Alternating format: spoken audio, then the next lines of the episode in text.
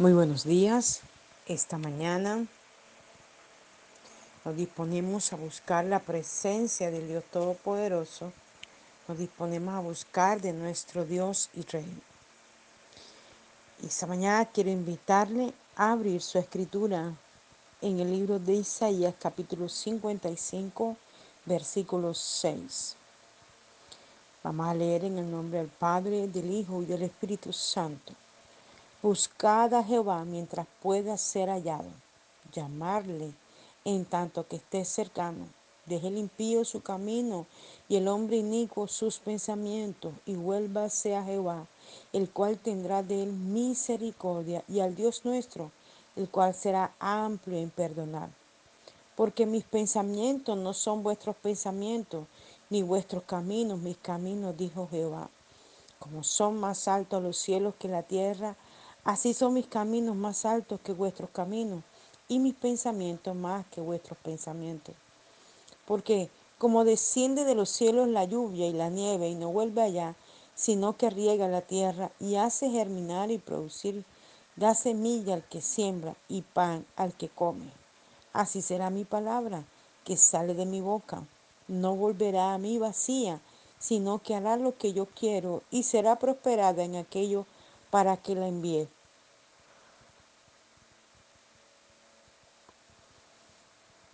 Porque con alegría saldréis y con paz seréis vueltos. Los montes y los collados levantarán canción delante de vosotros, y todos los árboles del campo darán palmadas de aplauso. En lugar de la zarza crecerá ciprés, y en lugar de la ortiga crecerá rayán. Será Jehová por nombre, por señal eterna, que nunca será raída.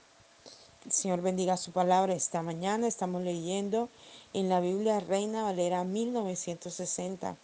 Una palabra tan preciosa esta mañana que el Señor nos brinda. Dice, buscad a Jehová mientras pueda ser hallado. Es una mm, manera de Dios instarnos, recordarnos, decirnos, ¿verdad? insistir en que tenemos que buscarle. Y mira que Él tiene como una condición buscarle mientras pueda ser hallado. Es que llegará el momento en que la gente va a buscar a Dios y no lo va a encontrar. Su venida está más cerca que nunca. Y bueno, veíamos, veía yo hace un tiempo una película que crearon hace muchos años de la segunda venida del Señor, cómo la gente va a desaparecer y, la, y las otras personas no se van a dar cuenta. Y cuando vengan a ver ya no está alguien, no está la persona, no está el niño, no está el padre, no está la madre. Y se preguntarán qué pasó con ellos. Pero será que ya Cristo habrá venido. Y es nuestra confianza en el Señor. El único que puede transformar nuestra vida y nuestro camino, todo lo que corresponde a nosotros es el Señor. Por eso Él nos insta a que le busquemos mientras pueda ser hallado. Mientras podamos encontrarle allí. A veces la gente quiere buscar a Dios solo por lo que Dios le puede dar. Pero nosotros no podemos buscar a Dios por lo que Dios nos puede dar. Nosotros tenemos que buscar a Dios por lo que Dios es, por la inmensidad de su amor perfecto que fue manifestado en la cruz del Calvario a través de su Hijo. Tenemos que buscarlo porque nosotros lo necesitamos, porque fuimos creados para adorarle, fuimos creados para exaltarle, fuimos creados para glorificarle. Necesitamos cada segundo de nuestra vida al Señor y por eso debemos buscarle. Dice la Biblia en un texto bíblico en uno de los evangelios, mas buscad primeramente el reino de Dios y su justicia y todas estas cosas os serán añadidas. Cuando buscamos a Dios, buscamos su presencia, buscamos su gloria, nos rendimos ante Él, entonces Él trae como resultado cada cosa que necesitamos. Y mira que este mismo versículo 6 dice, llamarle en tanto que está cercano. Él está allí a tu lado. Está en tu cama, está en tu cuarto, está en tu casa, está en tu calle, está en tu barrio, está en tu trabajo, está en tu comunidad. Allí Él está contigo. Solo tienes que invocarle y Él vendrá en tu auxilio. Solo tienes que invocarle y Él vendrá a responderte lo que tú necesitas, conforme a su voluntad. Nuestro Dios y Rey está aquí. Él dejó el Espíritu Santo para ti y para mí sobre la tierra. Jesús dijo, no los dejaré solos, les dejaré al Consolador, al Paracleto, al Ayudador, al maravilloso Espíritu Santo. Él se fue a preparar moradas al cielo para ti para mí, pero nos dejó al Espíritu Santo. Por eso está tan cercano a nosotros. Él está dispuesto a bendecirnos, a ayudarnos. Solo está esperando que nuestro corazón se disponga a creer, a confiar y a buscarle en espíritu y en verdad. Y sigue diciendo el versículo 7, deje el impío su camino y el hombre inicuo sus pensamientos y vuélvase a Jehová, el cual tendrá de él misericordia, y al Dios nuestro, el cual será amplio en perdonar. Una vez más, Dios instándonos a dejar el pecado, a dejar la inmundicia, a dejar la maldad, a dejar la iniquidad, a dejar aquello que nos aparta de Dios, porque el pecado nos aparta de Dios. Llámese como se quiera llamar el pecado que estemos cometiendo en cualquier área de nuestra vida, eso nos aparta de Dios, el pecado nos enfría, el pecado nos onnubila, el pecado nos aleja de su presencia, el pecado nos aleja de la oración, de la lectura de la palabra, de la iglesia, de la relación con aquellas personas que son buscadoras de su presencia y que pueden ser un instrumento de Dios para ayudarnos a levantar. El pecado nos aleja. Perdemos hasta la comunión con las personas. Perdemos la relación con ella. Dejamos de llamarle, dejamos de buscarle como antes lo hacíamos. Porque el pecado, esa es su función, alejarnos de la presencia de Dios. Y el Señor esta mañana a través de este versículo 7 dice, deje el impío su camino y el hombre inico sus pensamientos. ¿Por qué? Porque todo se gesta en el pensamiento, todo se gesta en el corazón pensante. Allí es donde el diablo trabaja para hacer caer al hombre, para apartarlo, para llevarlo al pecado, para llevarlo a los deseos de su carne. Allí es donde trabaja el diablo. Por eso el Señor dice, deje el impío su camino. ¿Cuál es el camino del impío? El pecado, la maldad, la iniquidad, él está haciendo siempre el mal contra los otros, aún contra su propia familia. Por eso el Señor dice, deja este camino. ¿Cuál es el camino en que está el impío? ¿Verdad? Tantas situaciones de robo, de atraco, de boleteo, de droga, de, homosexualismo, de, promover eh, la pedofilia, eh, el robo de niños, eh, la trata de blancas y miles de cosas más, robar como, dicen eh, los, los, ladrones de cuello blanco, que no se roban una simple cosa, sino que ya van a nivel de gobierno a, robar dinero. ¿Cuántas personas han cogido y están ahora en la cárcel porque cuando estuvieron en sus puestos de gobierno allí robaron dinero y robaron tantas cosas? ¿Verdad? Entonces el Señor dice, deje el impío su camino y el hombre inico sus pensamientos. Satanás va a querer poner malos pensamientos, deseos de la carne, cosas que no son de Dios. Y esas cosas Dios está diciendo esta mañana, hay que dejarlas. Eso no está bien, no es correcto. Y hay que volvernos a Jehová, dice el versículo, y vuélvase a Jehová el cual tendrá misericordia. Hoy Dios está diciendo que nos volvamos, que nos volvamos de los malos caminos, de los malos pensamientos, de las malas cosas que no están bien. Y Él tendrá misericordia de cada uno de nosotros. Dice, y al Dios nuestro, el cual será amplio en perdonar. Cuando nos volvemos a Él, Él tiene misericordia. Cuando nos volvemos a Él, Él nos perdona de cada pecado, sea cual sea que pueda haber en nuestros pensamientos, en nuestras acciones, en nuestras palabras, Dios nos perdona, nos lava con su sangre preciosa, nos santifica, nos purifica y nos pone en un lugar nuevo delante de su presencia. Y sigue diciendo, porque mis pensamientos no son vuestros pensamientos, ni vuestros caminos, mis caminos, dijo Jehová. Dios no piensa como nosotros piensa. No, nuestros pensamientos son muy pequeños, e insignificantes ante los pensamientos de Dios. Nuestros pensamientos son muy impuros y malos ante los pensamientos de Dios. Los pensamientos de Dios son total totalmente diferente. Los caminos de Dios son totalmente diferentes. Por eso, cuando nosotros pensamos algo que puede ser de una o tal manera, Dios viene y lo hace de otra manera, porque Él es experto en eso, en traer lo mejor para nosotros, en mostrarnos que lo de Él es mejor que lo del mundo, que lo de Él es mejor que lo del diablo, que lo de Él es mejor y que nos quiere bendecir. Y sigue diciendo la palabra del Señor, como son más altos los cielos que la tierra, así son mis caminos más altos que vuestros caminos y mis pensamientos más que vuestros pensamientos. Wow, tremendo esto. Qué comparación tan hermosa que hace esta palabra. Como son más altos los cielos que la tierra. Mira esto. Cuando nosotros vamos a ver em, el cielo, nos toca mirar a las alturas, ¿verdad? Y, y es mínimo lo que logramos ver con nuestros ojos al cielo cuando tú te subes a un avión puedes ver mucho más allá de lo que desde la tierra puedes ver, ¿cierto? Es, es, una cosa maravillosa lo que puedes observar cuando estás en un avión.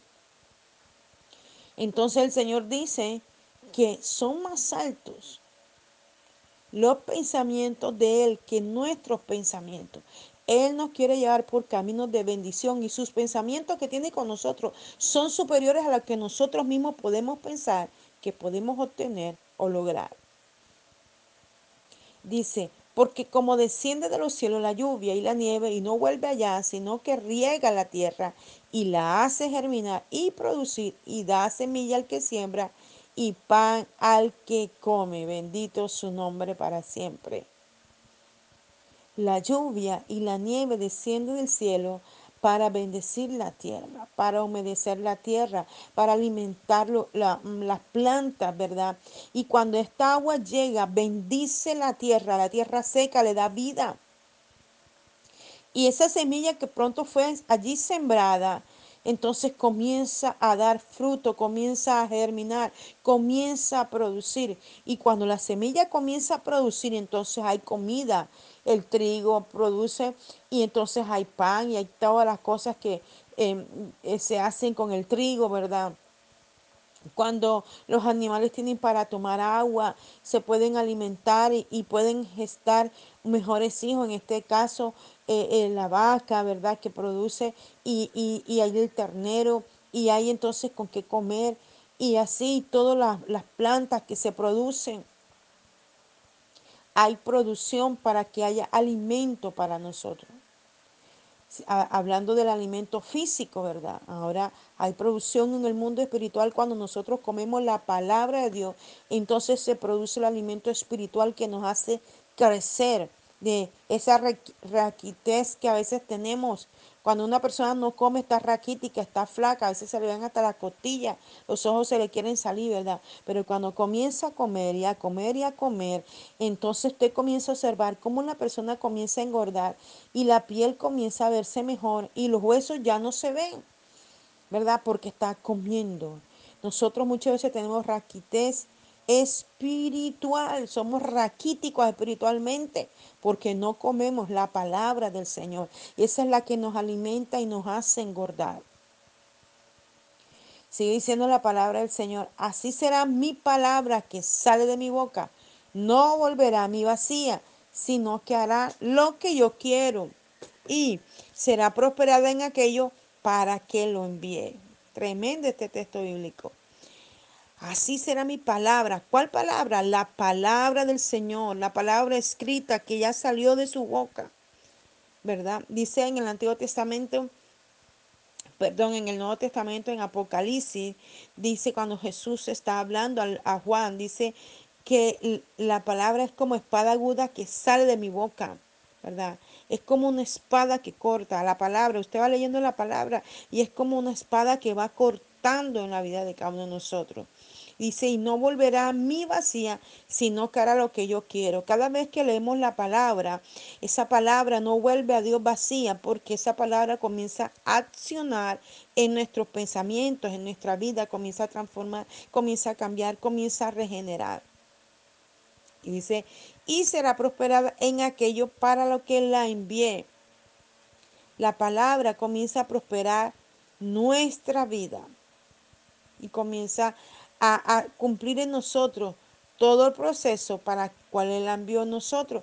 que es de transformación, es de renovación, es de cambio. Y dice, más adelante, versículo 12, porque con alegría saldréis y con paz seréis vueltos. Los montes y collados levantarán canción delante de vosotros y todos los árboles del campo darán palmadas de aplauso. Qué tremendo esto. hasta la naturaleza se alegrará de los cambios que tú darás. Hasta todo, hasta los animales, todo lo que está a nuestro alrededor. No sé si usted lo ha experimentado pero yo lo vivo, yo lo vivo personalmente, es una cosa tan hermosa. Mira, él dice, porque con alegría saldré y con paz seré vuelto. Cuando la alegría del Señor, cuando el gozo del Señor está en ti, tú sales, tú vas, tú vienes y vienes con esa paz del Señor, con esa bendición de Dios, porque la palabra está accionando en tu vida. Y me pasa con los animales. Yo no tengo gato ni tengo perro, pero a mí me encantan. Yo no los puedo tener porque no tengo tiempo para atenderlos. Pero yo salgo a la casa de mis hermanos y a veces llego y la gente se asombra y que los animales se me acercan y me hacen carantoñas y me, y me saludan y, me, y, es como si me hablaran los animales. Y, y, a veces la gente se sorprende y me dice, no, pero es que si mi gato no se acerca a nadie, ya me ha pasado más de tres o cuatro veces en distintos lugares donde los gatos no se acercan al que llega, cuando ven llegar algo se esconden, salen cuando la persona ya se va, eh, o son agresivos, muerden. Y no, a mí me pasa que, que yo llego a esos animales y ellos se me acercan y me pasan la cola por las piernas y me saludan y me, y me, y me maullan o, o el perrito me ladra con alegría, porque Dios ha puesto esa gracia, esa gracia, esa paz que viene del Señor. Dice, los montes y collados levantarán canción delante de vosotros y todos los árboles del campo darán palmadas de aplauso. Y esta es una tipificación eh, que Dios pone en su palabra.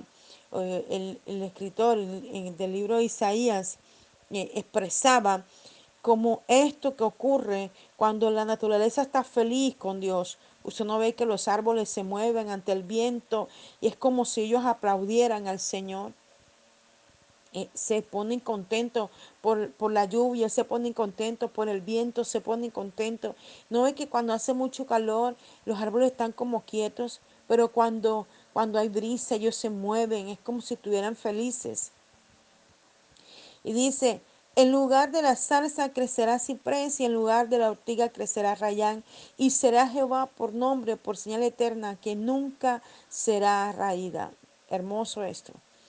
La salsa significa fuego, significa eh, destrucción, significa eh, eh, algo seco, ¿verdad? Pero, pero, dice que en lugar de esto va a crecer el ciprés. El ciprés es una plantita, ¿verdad? Ya va creciendo. Y usted no ha visto que hay lugares que mmm, hay quema de, de, de, de monte, hay quema. Y la tierra cuando se quema, ella se vuelve estéril. Y no ha visto que en ese lugar estéril crecen plantitas es como dando un indicio. O en árboles que han sido cortados y que se supone que ya están secos, crece una rama y crece otro árbol allí, se hace más fuerte. Porque donde aparentemente no hay vida, allí Dios viene a dar vida. Esta mañana Dios viene a dar vida en tu vida, en tu corazón, en tu alma. Quizás te sientes seco, quizás te sientes árido, quizás te sientes sin vida. Pero hoy el Espíritu Santo viene a poner la vida que a través del Calvario, de la cruz, de la sangre, dejó para ti y para mí. Va a hacer crecer cosas importantes en nuestra vida, va a comenzar a dar fruto, todo el esfuerzo de tu trabajo, todo lo que has hecho, Dios va a hacer que comiences a ver el fruto de su gloria, de su poder, de la manifestación de su amor en nosotros. Padre, te damos gracias por esta palabra que esta mañana nos entregas a través de este devocional. Permite que pueda hacer el efecto necesario en cada corazón, en cada vida y que pueda ser de mucha edificación, Señor. Bendigo la vida de todos los hermanos que se interesan en escuchar este devocional, Señor amado, y ruego que Señor, eh, esta atención que ponen a tus palabras cada mañana, Señor, tú se la devuelvas multiplicada en salud, en bendición, en provisión, en abundancia, en tu nombre, Señor, en su vida, en su casa, en todas las áreas de ellos, Señor. Bendícele esta mañana en el nombre de Jesús. Amén y amén. Les habló el apóstol Janet Rentería, desde el altar de Mensajeros de la Cruz de Cristo, Barranquilla, Colombia. Un abrazo fuerte en la distancia. Gloria al Señor.